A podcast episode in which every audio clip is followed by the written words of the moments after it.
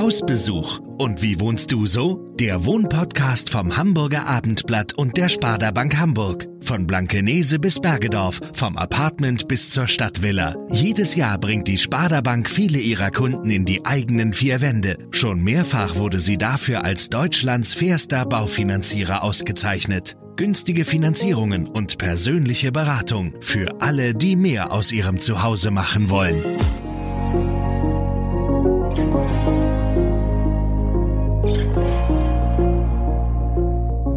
Herzlich willkommen zu dieser neuen Folge unseres Wohn-Podcasts Hausbesuch.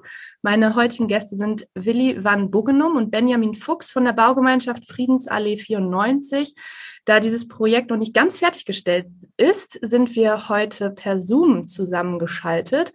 Und vielleicht können Sie sich zu Beginn beide einmal kurz vorstellen. Ich bin Willi van Buggenum, Geschäftsführer der Lawitz Wohnen und Leben GmbH und ich bin in dem Projekt mit der Gesellschaft beteiligt zum Bau von zehn Dringlichkeitsscheinwohnungen. Insgesamt sind wir in der Regel im Auftrag der Freien und Hansestadt Hamburg unterwegs, Wohnungen zu akquirieren und Mietverhältnisse zu vermitteln für Hamburger mit Zugangsproblemen zum Hamburger Wohnungsmarkt. Vielen Dank. Ja, mein Name ist Benjamin Fuchs. Ich bin ähm, ein, ja, ich sag mal, normales Mitglied der Baugruppe, werde also später eine Wohnung dann beziehen mit meiner Familie zusammen und ähm, ja, wohne auch jetzt schon in Hamburg ähm, und freue mich auf das Gespräch. Sehr schön. Ja, vielleicht, äh, genau, Sie haben jetzt schon den Dringlichkeitsschein äh, angesprochen, aber vielleicht können Sie einmal einer von Ihnen mal erzählen, wie es äh, genau zu diesem Projekt oder zu dieser Projektidee überhaupt gekommen ist. Äh, die Initiatorin des Projektes ist äh, äh, Imke. Imke, die leider heute am Gespräch nicht teilnehmen kann, aber sicherlich sich freut, wenn wir für sie grüßen. es ist so, dass äh, Imke in die glückliche Situation gekommen ist und völlig unerwartet, ein Brau Baugrundstück zu erben, mitten in Hamburg, und zwar oh, in der wow. Friedensallee 94. Und zwar von kinderlosen Nachbarn ihrer Eltern, wo sie selber damals Kind war. Und äh, auf einmal hat sie testamentarisch ein Grundstück vermacht bekommen und hatte dann mit ihrem Mann Christian die Idee, diese Gelegenheit zu nutzen und mitten in Altona ein Objekt zu planen, das eine Nachbarschaft für sie selber, aber auch ein kleiner Stadtbaustein sein kann, nach ihren Vorstellungen. Und sie kam mit klaren Vorstellungen an, was da vielleicht passieren könnte. Nämlich, es sollte bezahlbarer Wohnraum entstehen mit einer sozialen Durchmischung in einem nachhaltigen, autofreien Gebäude in Massivholzbauweise, das sowohl dem Stadtraum etwas zurückgibt, aber auch das Leben der Menschen, die dort leben sollen, bereichern wird. Das ist ja, das klingt ja schon mal sehr schön. Da ist ja alles mit drin eigentlich, ne, was sowas heutzutage braucht. Und ja. okay, das war die Idee. Und hat das dann im Laufe der Zeit auch alles so geklappt? Ja, es war nicht so einfach, weil Imke halt mit ihrer Familie in Norwegen lebt. Ach. Und dann haben sie jemanden gesucht, der in der Freien und Hansestadt Hamburg äh, die Idee vielleicht sich anhört und vielleicht auch eine Projektentwicklung dazu unterbreiten könnte. Und dann entdeckte sie und ihr Mann im Dezember 2016 in der allen bekannten Obdachlosenschaftsschrift Hinz und Kunst einen Artikel über die Lawetz Stiftung, das ist unsere Muttergesellschaft, mhm. die genau solche Projekte innovativ für das Gemeinwohl äh, betreut und begleitet und eine Idee gemeinsam mit Frau äh, Imke äh, wie gesammelt hat, wie es umzusetzen ist. Okay, das heißt, dann hatte sie sich zuerst auch an Sie quasi als Partner so gewendet, bevor jetzt noch weitere Einzelpersonen dazugekommen sind? Ja, es ist so, dass äh, die Labetz Stiftung unter anderem in Hamburg viele Baugemeinschaftsgruppen begleitet, sowohl bei der Bewerbung auf Grundstücke, die die Freie und Hansestadt Hamburg ausschreibt, als auch im Bauentwicklungsprozess äh, und im Baubetreuungsprozess. Das heißt, da sind wir sehr bekannt, die Muttergesellschaft. Aber es gab auch äh, noch auf der privaten Ebene äh, die Möglichkeit, äh, die, den Gedanken weiter zu verbreiten. Und äh, weil Holzbau auch nicht so Standard ist in mhm. Hamburg zurzeit, äh, hatte sie auch die Labert Stiftung gefragt, welches Büro gegebenenfalls in Hamburg schon äh, Erfahrungen im Holzbau gesammelt hat. Und das ist wiederum ein Büro, was selbst auch schon mal ein Bauprojekt in Holzbau gebaut hat in Hamburg. Das sind, ist das Architekturbüro Spine Architects. Und äh, die haben dann gemeinsam mit ihrem Mann erstmal entwickelt, wie viel Platz auf diesem Grundstück ist, also bevor mhm. man in die Werbung ging. und äh, hat aber privat natürlich davon erzählt. Und vielleicht magst du, äh, Benjamin, das erzählen, was Tini bei dem Richtfest am 6. Oktober diesen Jahres erzählt hat, wie sie sozusagen als mit einer der ersten Familien vom Projekt gehört hat und dann auch mitgemacht hat. Genau, also die haben äh, Tini, das ist die ähm, eine von zwei Geschäftsführern, äh, die haben Imke und Christian dann über einen gemeinsamen Freund äh, kennengelernt und haben dann eben mit ähm, relativ wenigen anderen erstmal so eine Kerngruppe gebildet, ähm, wo eben die ersten Sachen abgestimmt wurden, wo diese Entwürfe nochmal ein bisschen besprochen wurden, die ersten für die, für die Geometrie des Gebäudes und so weiter und so fort, sodass das alles ein bisschen äh, ja, noch ausgebildet wurde mit Details. Ähm, und das waren so erstmal so die Anfänge. Ähm, genau. Und ähm, genau wurde das dann, also wie sind Sie denn jetzt dann zum Beispiel auf das Projekt aufmerksam geworden? Ähm, ich persönlich habe davon äh, gehört über meine Frau, die hat wiederum äh, von, von äh, anderen auf dem, auf dem Spielplatz, äh, quasi Freunden auf dem Spielplatz gehört, ähm, dass es dieses Projekt gibt, dass, dass es ein Projekt da gibt mit äh, schon einem Grundstück. Und ähm, das war, glaube ich, zu einer Zeit, als dann relativ klar war, wie viele Wohnungen man tatsächlich bauen kann. Und ähm, man dann eben auch schon nochmal so eine Art Bewerberrunde ähm, führen konnte, ähm, um noch mehr äh, Mitbewohner dann zu finden. Und ähm, ja, da haben wir uns dann tatsächlich, äh, nachdem wir auch noch irgendwo so einen Flyer dann gefunden hatten, ähm, beworben und sind über zwei, drei Gespräche, ähm, wo wir uns eben vorgestellt haben, äh, dann in die Gruppe mit rein, reingenommen worden. Genau. Jetzt raschelt es gerade irgendwo ganz laut. Hören Sie das auf oder war das jetzt nur? Ja. Ich höre ich auch das Rascheln, aber hier ist es nicht. Ja, hier auch nicht. Haben Sie gerade irgendwo Papier? Nee. Okay. Vielleicht ist mein äh, Mikrofon zu nah am Pullover. So, das könnte sein. Okay. Ja. Das heißt, es gab so richtig Bewerberrunden, als feststand, wie viele Wohnungen es insgesamt gibt. Und die Auswahl hat dann die Initiatorin getroffen, oder? Nee, das ging immer ähm, über die Gruppe. Also die Kerngruppe ist ja dann nach und nach immer mhm. größer geworden und ähm, so Entscheidungen wie, wer kommt als nächstes mit in diese Gruppe rein, ähm, sind immer dann gemeinschaftlich getroffen worden per Beschluss ähm, Mehrheitsbeschluss. So, genau. Ist sowas kompliziert? Also verlangsamt das so Prozesse, wenn das wird ja dann immer größer, es werden immer mehr, die daran beteiligt sind, oder haben Sie da einen ganz guten Modus gefunden? Also ich, ich würde sagen, oder, ja, ja. genau. Also ich würde sagen, wir haben tatsächlich einen ganz guten Modus gefunden. Es gibt, äh, wenn man sich verschiedene Baugruppen anguckt, es gibt ja auch Baugruppen, die sagen, äh, wir wollen alle Entscheidungen im Konsens sogar treffen. Mhm. Das heißt, man, man diskutiert so lange, äh, bis dann alle irgendwie mitziehen. Ähm, das kann auch dazu führen, dass es natürlich dann äh, nochmal deutlich bessere Entscheidungen vielleicht am Ende gibt oder ein bisschen äh, direkter ausgestaltet. Bei uns sind, ist es eben der Mehrheitsbeschluss. Ähm, außer bei Kostenerhöhung, da kannst du gleich noch was zu sagen, mhm. Willi, vielleicht. Ähm, aber das ist eigentlich schon relativ effektiv, hat aber natürlich, ähm, also man muss trotzdem viel diskutieren, bis man äh, mhm. so einen Beschluss treffen kann. Alle wollen natürlich erstmal die grundsätzlichen Informationen haben, um das Gefühl zu haben, ich, ich kann jetzt hier eine Entscheidung auch tatsächlich fällen. Ähm, da muss man dann erstmal hinkommen. Das ist auch nicht immer ganz einfach. Aber ähm, am Ende führt ja nichts darum herum in einer Baugruppe, dass alle auch mitgenommen werden äh, für solche Entscheidungen und eben auch informiert werden. Ähm, mhm. Das ist dann sozusagen, man, man teilt sich ja, ähm, die Initiatorin hat das, hatte das Grundstück und die Baugruppe beteiligt sich aber ja auch finanziell sehr stark und man teilt sich das Risiko am Ende. Mhm. Ähm, und so müssen dann eben auch alle an den Entscheidungsprozessen ja beteiligt sein. Mhm. Sie wollten gerade noch was sagen dazu? Ja, es ist so, Frau Eckroth, dass sich dann innerhalb so einer Gruppe peu à peu verschiedene Arbeitsgruppen bilden, so mhm. Untergruppen.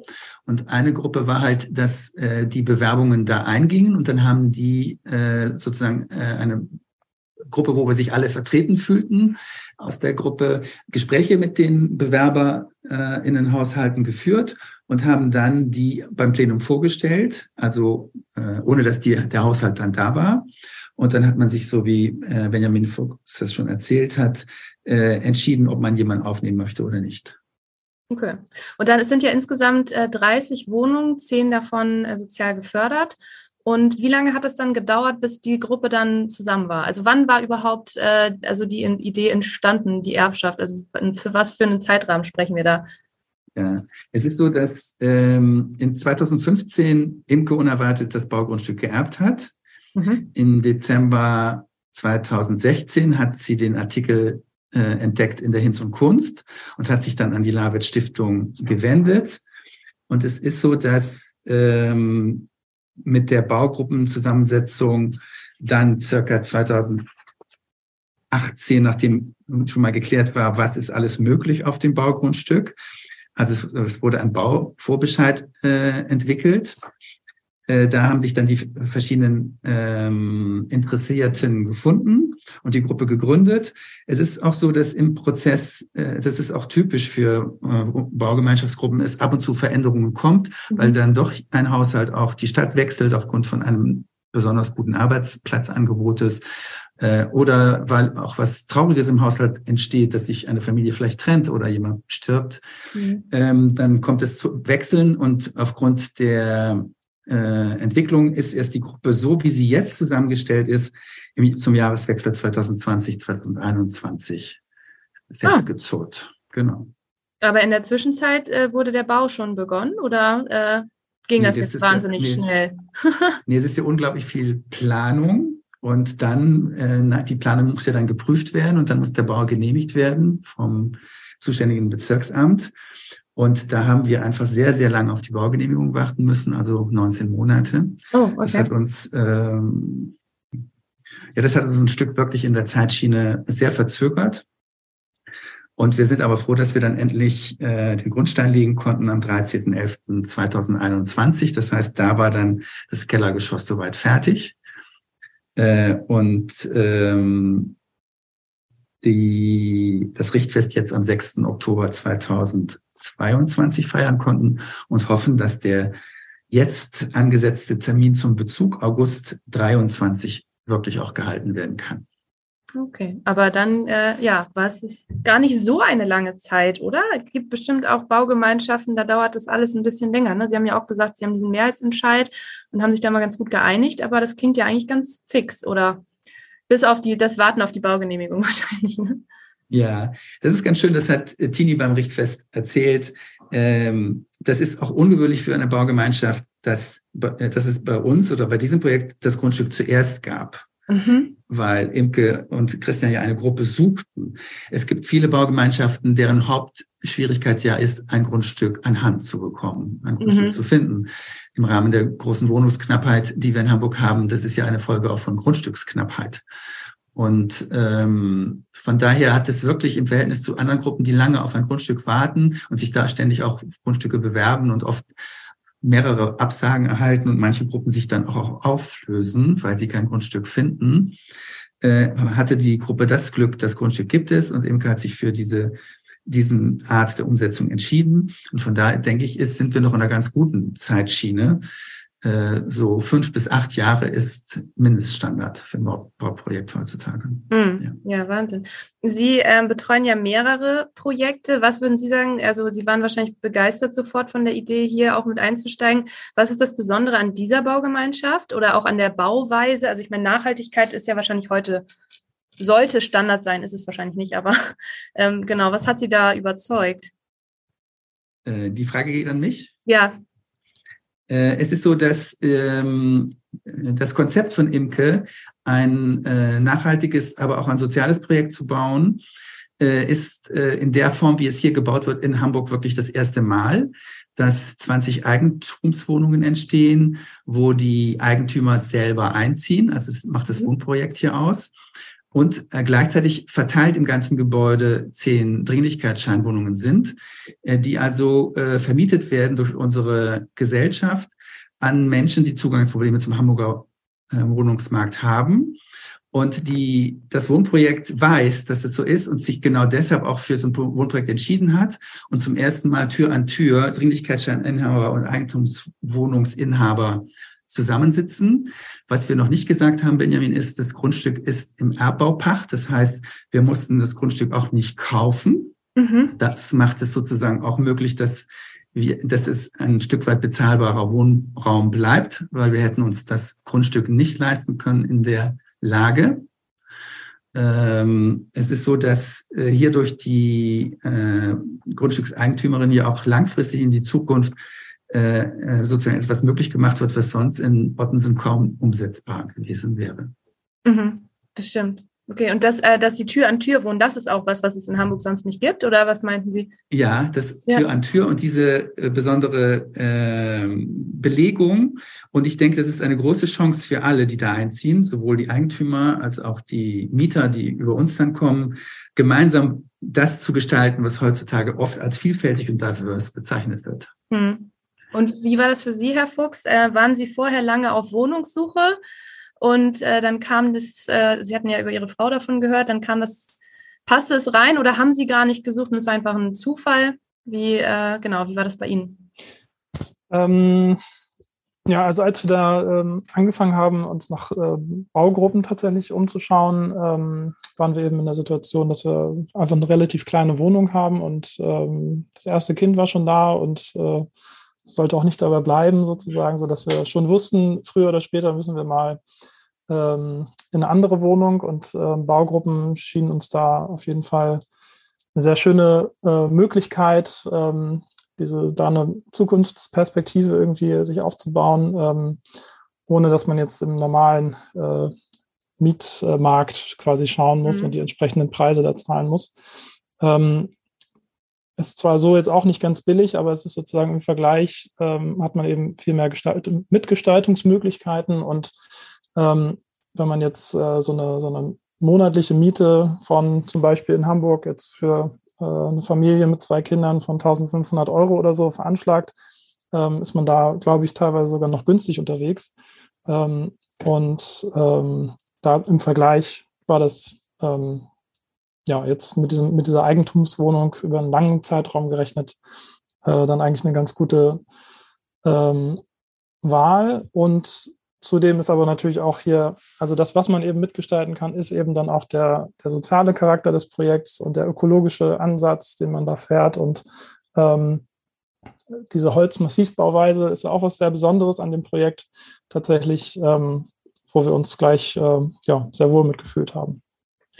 Wie groß ist der Anteil an so Gemeinschaftsflächen oder gibt es die gar nicht? Also ähm doch, es gibt ähm, einen äh, Gemeinschaftsraum erstmal, den äh, wir sozusagen als nachher dann Wohngruppe quasi äh, benutzen können, ähm, der aber ähm, soweit das irgendwie, äh, soweit es da Bedarf gibt, vielleicht auch dann für die Nachbarn geöffnet werden kann, sodass da auch mal irgendwelche Kurse angeboten werden kann. Es wird aber auch noch ein Café geben, äh, das eben auch quasi für die Gemeinschaft dann äh, geöffnet ist und natürlich für die Nachbarn dann, sodass dann alle mal zusammenkommen können, unkompliziert. Ähm, und es gibt auch, das ist ein, eine kleine Besonderheit äh, vielleicht noch, es gibt auch eine ähm, Gemeinschaftswohnung, äh, wo dann wenn jemand Besuch bekommt, die Eltern kommen zu Besuch und wollen mal das Wochenende bleiben, dann muss, muss man die eben nicht in seiner Wohnung unterbringen, sondern man kann eben auch sagen, äh, für dieses Wochenende reserviere ich die ähm, Gemeinschaftswohnung, äh, sodass da dann jemand unterkommen kann. Und so kann man entsprechend auch seine Wohnung ein bisschen effektiver planen und muss nicht immer noch mal irgendwie so ein extra Zimmer für Besuch äh, freihalten, sondern ähm, es geht eben auch, wenn man eine kleine Wohnung hat, auch dann kann man mal zwei, drei Leute zu Besuch einladen, auch übers Wochenende. Ja, das klingt ja nett. Und äh, ist das eine von den 30 Wohnungen? Ja, ne? Also das ist nicht noch on top. Nee, on top. doch. Ah, okay. Ja. Die, ja. Also sind es also 31, wenn man es genau nimmt, oder? Ja, vielleicht kann man das sagen, die kleine Gästewohnung ist wirklich klein, die 17 Quadratmeter. Ach so, ein Gästezimmer. Ja, es ist wirklich eine, wo man schläft, weil man eigentlich das Leben über Tag dann ja dann bei seiner Familie, wo man zu Gast ist, äh, ja. teilt. Es ist so, dass der Gemeinschaftsraum eine Größe von knapp 60 Quadratmetern hat und auch eine Küche ent erhalten, enthalten wird, wo man sich wirklich treffen kann. Und das ist auch architektonisch so geplant, das ist ja das Schöne am Neubau, dass man, wenn man zu seinen Wohnungen will, immer am Gemeinschaftsraum vorbeikommt. Ah, okay. Und der hat bodentiefe, wird bodentiefe Fenster haben. Mhm. Und das heißt, da kann, wenn da einer sitzt, kann das einladend sein, dass sich da noch jemand hinsetzt, ohne dass man gezielt jetzt äh, einen Kurs anbietet, sondern dass es sozusagen etwas sein kann, wo man sich spontan verabredet oder man Kindergeburtstag feiert und so weiter. Es ist so, dass der Gedanke der Gemeinschaft bei den Wohnprojekten insgesamt ja immer auch unterstützt wird äh, und äh, dort Sachen entstehen können. Und wir haben natürlich immer wieder versucht, auch wo können wir Baukosten sparen. Mhm. Und so wird es sein, dass das Café, was ja jemand auch als Eigentümer baut und auch als Eigentümer betreiben wird, äh, dass das Café und der Gemeinschaftsraum die gemeinsamen Sanitäranlagen haben. Ach so, okay. Das genau. heißt, ja. Und in dieser Gäste, in diesem Gästezimmer ist das ist wahrscheinlich auch keine Sanitäranlage, die kann ja dann genutzt werden bei den jeweiligen Wohnung. Nee, äh, das glaube ich, äh, dachte ich früher auch, als ich jung war, aber seitdem ich älter bin, weiß ich, wie wichtig das ist, dass man auch eine kleine Sanitärmöglichkeit in der Wohnung haben muss. Also da ist auch eine drin, 17 Quadratmeter ja. plus Bad. Ja. Inklusive. Inklusive äh, Bad. Ja, das ist ja. doch das ist doch gut. Ja, ich, es ist auf jeden Fall netter, das stimmt. Wie ist denn das, ähm, wie hat man sich denn, haben sich denn die einzelnen Parteien geeinigt, wer jetzt welche Wohnung übernimmt und haben die äh, alle die gleiche Größe? Es ist so, dass äh, die Wohnungen unterschiedliche Größen haben. Die kleinste Wohnung ist äh, knapp 40 Quadratmeter, also etwas unter 40 Quadratmeter. Die größten sind äh, rund 100 Quadratmeter. Es ist so, dass äh, ich als Stadtentwicklungs GmbH äh, mit Imke Rojanowski gemeinsam überlegt haben, wie wir die Wohnungen verteilen. Die zehn Mietwohnungen, die sind auf allen Etagen verteilt. Mhm. Es ist so, dass äh, für die anderen Wohnungen äh, sich Interessierte gemeldet haben, wo sie gerne wohnen möchten. Und es hat äh, nur ganz selten zu, dem, zu der Situation geführt, dass gelost wurde. Ah, okay. Und dann, als die Gruppe ja noch, noch nicht voll war, standen ja schon sozusagen die, die Grundrissen und die Lagen äh, weitgehend fest. Also die, die Grundrisse an sich nicht, aber die Außenwände und äh, die Stränge. Und dann war immer klar, dass die, die noch kommen, für die gibt es noch die und die Wohnungen. Also da hat man sich dann konkreter schon auf konkretere Wohnungen auch einlassen können. Okay, das war gar nicht der gemeinsame Entstehungsprozess, sondern der Bau, also es stand schon ein bisschen das Gezeichnete und dann konnte man eher gucken, wo in diesem Areal finde ich was, was für uns passt. Okay. Ja. Wie groß ist denn Ihre Wohnung dann, Herr Fuchs? Ähm, unsere Wohnung wird dann 90 Quadratmeter haben. Im Moment wohnen wir tatsächlich noch äh, knapp unter knapp unter 60 Quadratmeter mit, unter 60, okay. mit zwei Kindern. Es ist tatsächlich langsam, äh, wird es sehr knapp. Deswegen äh, hoffe ich auch sehr, dass der ähm, Einzugstermin sich nicht weiter verschiebt und wir bei August nächsten Jahres bleiben. Mhm. Genau. Okay, und Sie sind dann wahrscheinlich auch zufrieden mit der Wahl Ihrer, Ihrer Wohnung dort? Ähm, ja, auf jeden Fall. Also wir haben äh, tatsächlich auch das ein oder andere nochmal die Wohnung, äh, das ein oder andere Mal die Wohnung noch gewechselt. Äh, wir sind ah. mit einer sehr, sehr kleinen ähm, Wohnung erstmal in das Projekt gekommen, äh, mit, ich glaube, 70 Quadratmeter gerade mal. Ähm, und dadurch, dass dann immer mal wieder Wohnungen gewechselt wurden äh, oder äh, jemand eben zum Beispiel die, sich entschieden hat, vielleicht nachher doch nicht in Hamburg zu bleiben, sondern irgendwo anders, in einer anderen Stadt, was anzufangen, ähm, konnten wir dann eben nochmal die Wohnung wechseln und ähm, ja, sind nach und nach dann zu dieser gekommen. Aber die ist es jetzt und bleibt es auch? Ja, auf jeden, auf jeden Fall. Mhm. Okay. Und ähm, sind da jetzt auch schon, also kann man sagen, in so kurzer Zeit auch Freundschaften entstanden? Oder, also ich meine, das wird wahrscheinlich noch kommen, wenn man, wenn man drin wohnt. Aber man, das ist ja schon auch, also so ein Gemeinschaftsprojekt, man hat ja wahrscheinlich viel Zeit investiert. Das schweißt ja auch doch zusammen, oder? Genau, also das ähm, schweißt auf jeden Fall zusammen. Es gibt natürlich auch mal Themen, äh, wo man unterschiedlicher Meinung ist, und, äh, aber es hat jetzt überhaupt nicht dazu geführt, dass irgendwo, ähm, ich sag mal, da so ein Spalt irgendwie durch die Gruppe gegangen ist oder so. Ähm, wir unternehmen eben auch mal ähm, ein ganzes Wochenende, äh, irgendwie fahren wir zusammen weg, äh, solche Dinge. Ähm, und um da auch den Zusammenhalt zu stärken, dass, dass man sich auch schon mal besser kennenlernt, äh, bevor man einzieht. Ähm, manche sind ja jetzt relativ neu in der Gruppe, andere sind noch vielleicht aus dem Kernteam. So, das ist ja auch ein sehr großer Unterschied dann teilweise. Ähm, aber ich denke, die Gruppe wächst oder ist schon jetzt ganz gut zusammengewachsen und wird dann auch nachher ähm, schon einen guten Start hinlegen, glaube ich, wenn alle einziehen. Sind es denn hauptsächlich Familien mit Kindern oder ist das auch äh, ganz durchmischt? Es nimmt auf jeden Fall einen großen Teil ein. Ähm, also wenn wir uns alle treffen, dann äh, ist da schon immer sehr viel äh, Gewusel äh, mit den ganzen Kindern, die da mit dazukommen. Ähm, ich glaube, also Willi, so, so, etwa die Hälfte der, der Wohnungen sind, glaube ich, mit Familien, wenn nicht mehr. Ähm, und der Rest dann eben genau ohne Kinder. Was für AGs haben sich gebildet? Sie hatten von AGs angesprochen, in denen man dann verschiedene Bereiche, ähm, genau, wo dann Entscheidungen getroffen wurden. Können Sie da vielleicht mal ein paar Beispiele nennen? Also einer von Ihnen. Mhm.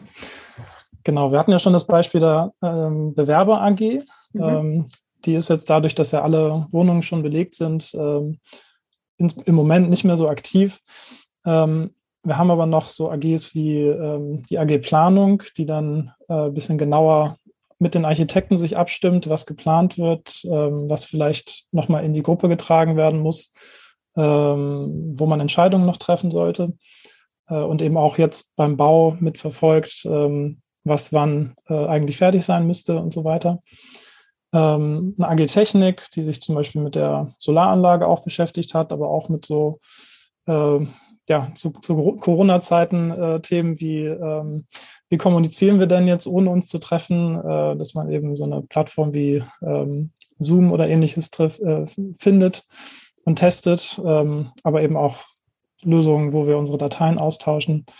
Ähm, dann gibt es noch tatsächlich eine Fahrradkeller AG, eine Mobilitäts AG, eine Außenanlagen AG. Also das sind schon ein paar zusammengekommen ähm, und das äh, ist auch eine sehr effektive Möglichkeit, dass man dann in kleinen Teams, kleinen, kleinen Gruppen zusammenkommt und ähm, da so ein paar Experten dann hat für bestimmte Themen in der Gruppe.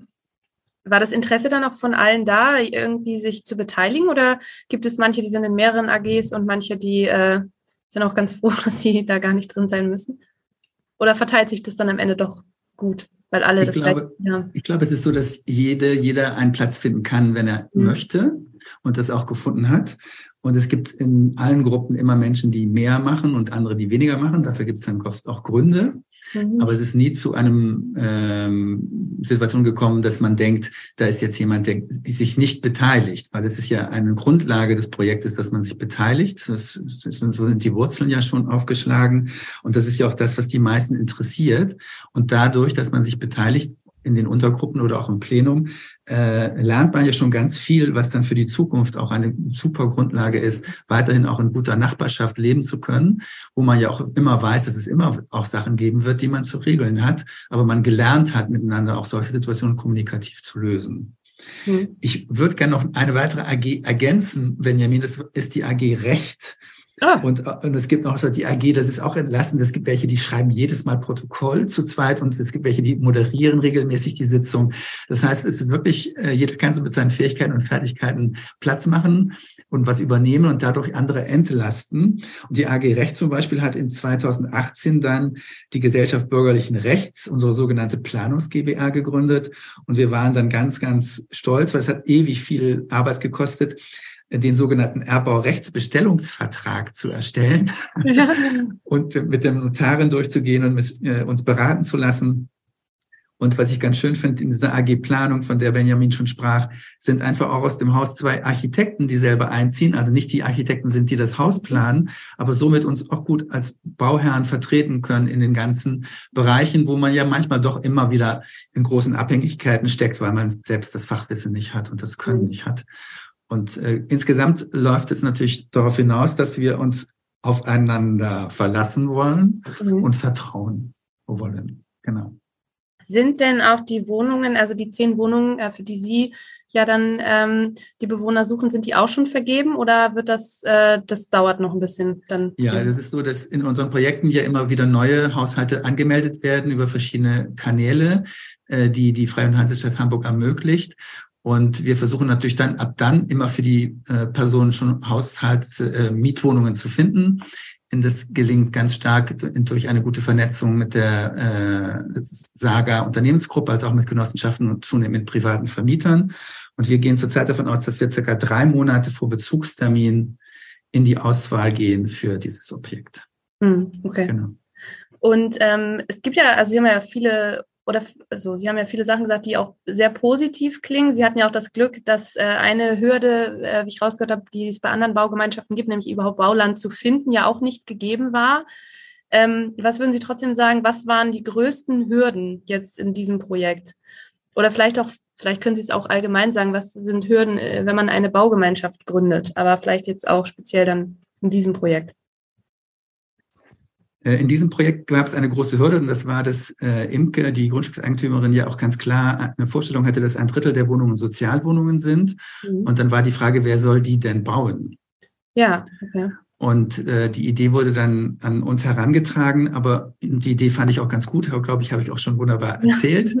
Äh, aber mir fehlte natürlich überhaupt äh, äh das Geld. Ich brauche ja dann 20 bis äh, 25 Prozent Eigenmittel, damit ich den Rest über Kredite finanzieren kann. Mhm.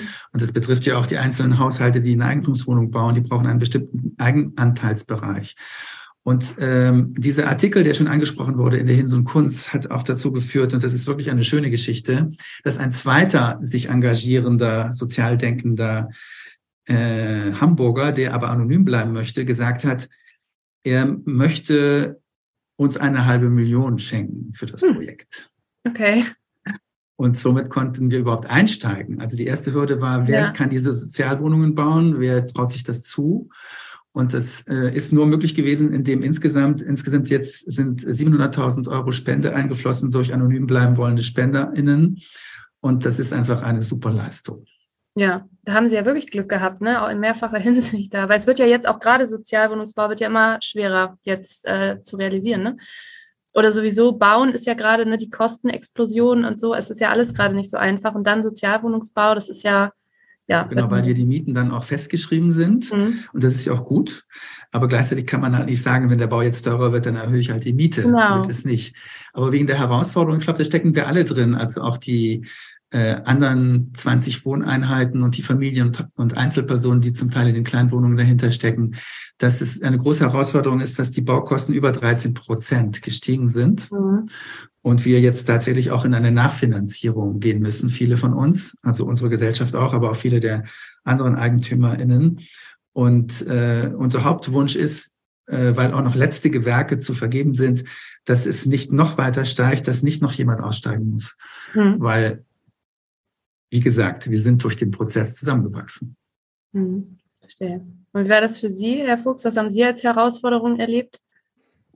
Mm, ja, also diese Preissteigerung war definitiv äh, ein Riesenpunkt. Also als wir in die Gruppe gekommen sind, ähm, da gab es schon eine Schätzung. Äh, da war natürlich der Bau, hatte noch nicht angefangen. Äh, Corona ähm, und diese ganzen Materialpreissteigerungen gab es da zu der Zeit noch nicht. Und da war die Schätzung, was wir ungefähr nachher bezahlen würden, ähm, war etwa die Hälfte von dem, was es jetzt tatsächlich äh, sich so anbahnt, sozusagen für ein äh, finalen Preis. Oh ja. ähm, das lag sozusagen zum Teil natürlich auch daran, dass sich sozusagen bei der Planung dann ergeben hat, nachdem man konkreter geplant hat, wo es wird doch ein bisschen mehr Material benötigt oder hier wird es komplizierter. Aber ähm, extrem, extrem Anteil daran hatte dann eben äh, ja, die Tatsache, dass wir auch durch die Länge der Baugenehmigung, also die, das hat mhm. sich ja sehr stark herausverzögert dadurch, eigentlich sollten äh, in Hamburg, wenn quasi alle, alle Unterlagen eingereicht sind, nach drei Monaten soll dann eigentlich die Baugenehmigung auch da sein. Bei uns hat es ja, wie gesagt, anderthalb Jahre gedauert. Und dadurch sind wir eben entsprechend mehr in diese Corona-Themen, in diese mhm. Materialpreissteigerungen reingekommen, ähm, sodass es jetzt wirklich, wirklich schwierig ist, äh, langsam für manche das, das, das zu finanzieren. Mhm.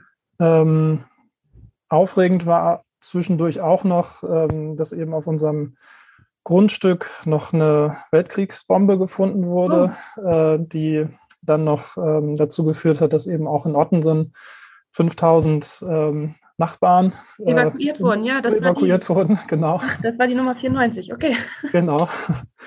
Ähm, das war auch ein extrem spannender Tag. Äh, und wir, ja, wir waren auch wirklich äh, gerührt, dass es tatsächlich da Menschen gibt, die dann sich direkt an diese Bombe stellen und die entschärfen und äh, da ähm, ja, ihr, ihr Leben im Grunde aufs Spiel setzen.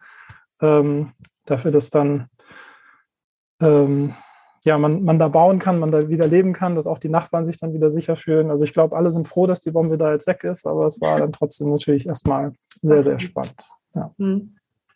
Würden Sie trotzdem abschließend ähm, jetzt, also Sie können ja beide vielleicht was zu sagen, äh, empfehlen, wenn man jetzt auf Wohnungssuche ist oder auch vielleicht Eigentum erwerben möchte, was ja in Hamburg ja fast unmöglich geworden ist, kann man ja sagen, äh, dass man ja, dass Baugemeinschaften einfach eine gute Möglichkeit sind. Äh, also zum einen genau für eine neue Wohnung, aber zum anderen auch vielleicht für den Eigentumserwerb.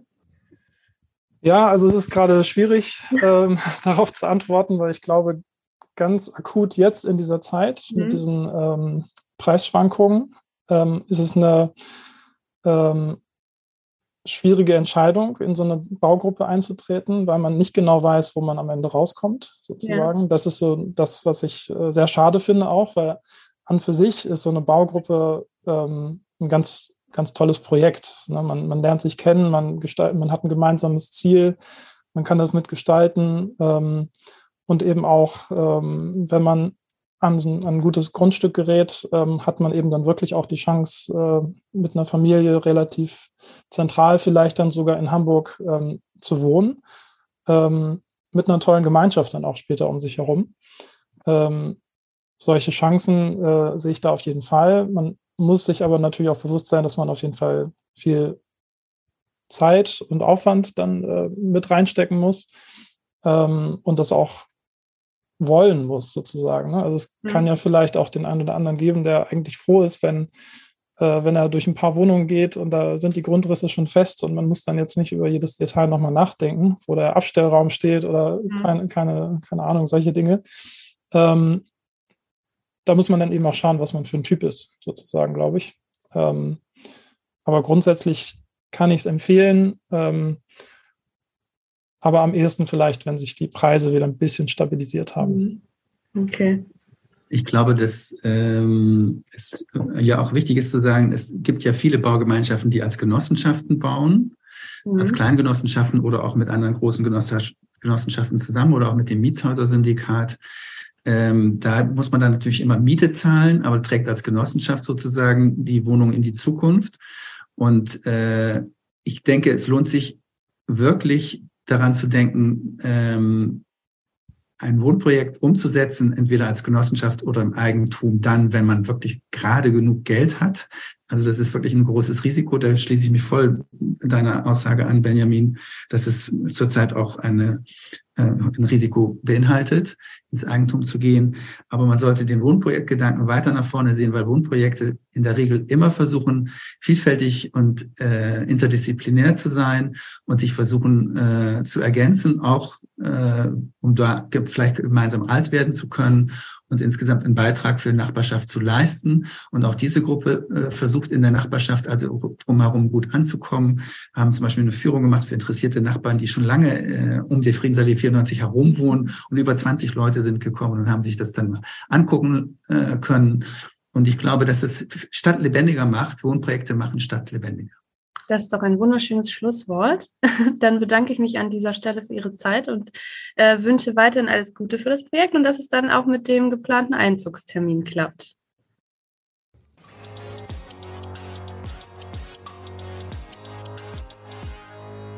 Weitere Podcasts vom Hamburger Abendblatt finden Sie auf abendblatt.de slash podcast.